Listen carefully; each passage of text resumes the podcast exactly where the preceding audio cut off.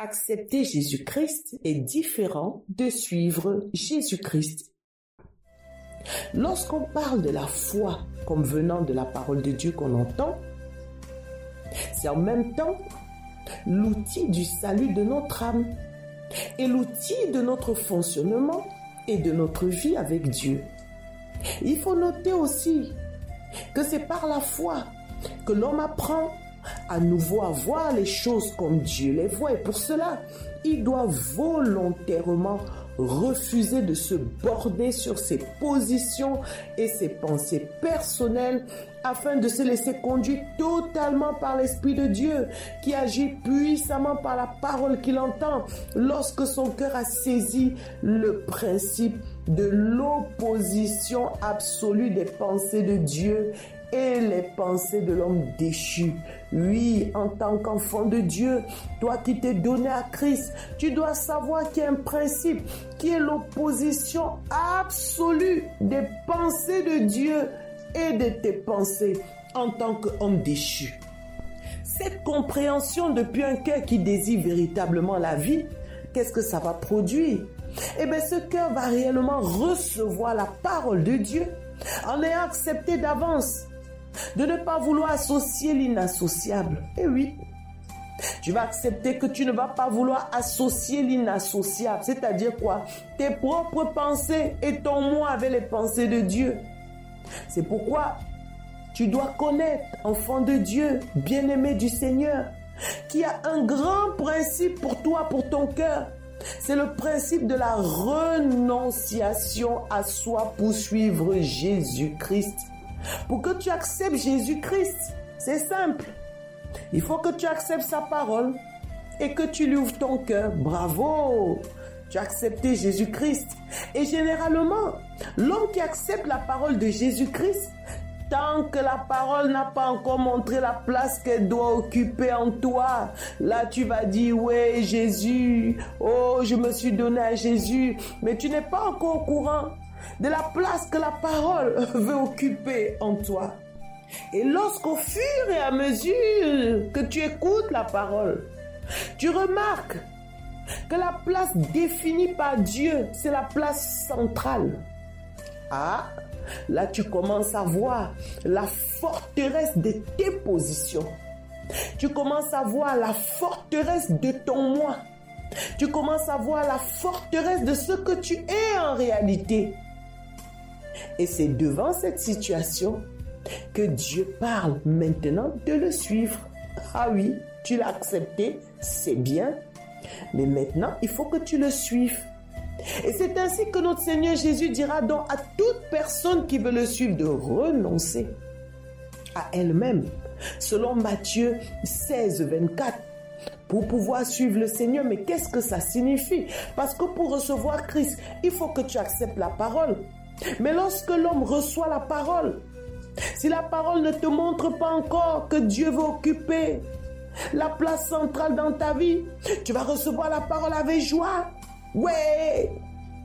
Et le jour où tu comprends que Dieu veut occuper la place centrale, c'est alors que tu vas réfléchir et c'est alors que tu vas choisir à ce moment précis de te donner réellement à Dieu, c'est-à-dire renoncer à toi-même pour suivre Jésus-Christ. Et celui qui réalise cela, il va voir la forteresse de ses positions. Il va voir la forteresse de son moi. Mais tant que tu n'as pas encore réalisé cela, tu vas toujours voir la parole de loin comme étant une parole très lointaine. C'est pour ça que nous disons qu'on doit réaliser qu'accepter Jésus-Christ et suivre Jésus-Christ sont deux paliers différents dans notre processus d'évolution dans la parole de Dieu. Et c'est donc l'homme qui va réellement par la renonciation suivre Jésus-Christ comme il a dit. Et c'est alors qu'il pourra réellement entrer dans la manière de voir de Dieu par sa renonciation. Et Dieu va donc lui-même changer les yeux de son cœur et lui donner par sa parole le regard fixé sur Jésus-Christ. Qu'est-ce que nous pouvons donc comprendre en définitive? On comprend que sans la renonciation véritable, notre fonctionnement dans le monde de la foi sera toujours limité, puisque la forteresse de nous-mêmes voudra toujours s'élever contre Dieu. Mais pourquoi on dit forteresse de nous-mêmes? Ésaïe 55, le verset 7 nous dit que le méchant abandonne sa voix et l'homme d'iniquité ses pensées, qui retourne à l'Éternel, qui aura pitié de lui, à notre Dieu qui ne se lasse pas de pardonner. Le verset 8 nous dit, car mes pensées ne sont pas vos pensées, et vos voix ne sont pas mes voix, dit l'Éternel. Verset 9, autant les cieux sont élevés au-dessus de la terre, autant mes voix sont élevées au-dessus de vos voix, et mes pensées au-dessus de vos pensées. Oui, bien-aimés, les pensées de Dieu ne sont pas nos pensées. Et de plus, notre Seigneur Jésus-Christ durant son ministère terrestre, il le dire à Pierre en lui faisant comprendre que ses pensées à lui, Pierre, sont les pensées du diable. Ça, on le voit dans Matthieu 16, 23, où on nous dit, mais Jésus, se retournant, dit à Pierre, arrière de moi, Satan, tu mets en scandale, car tes pensées ne sont pas les pensées de Dieu, mais celles des hommes. Et pourtant, Pierre n'est pas le diable, mais ses pensées sont celles du diable. Donc, au fond, Jésus-Christ est venu nous donner la vie, nous bâtir, nous ramener à Dieu.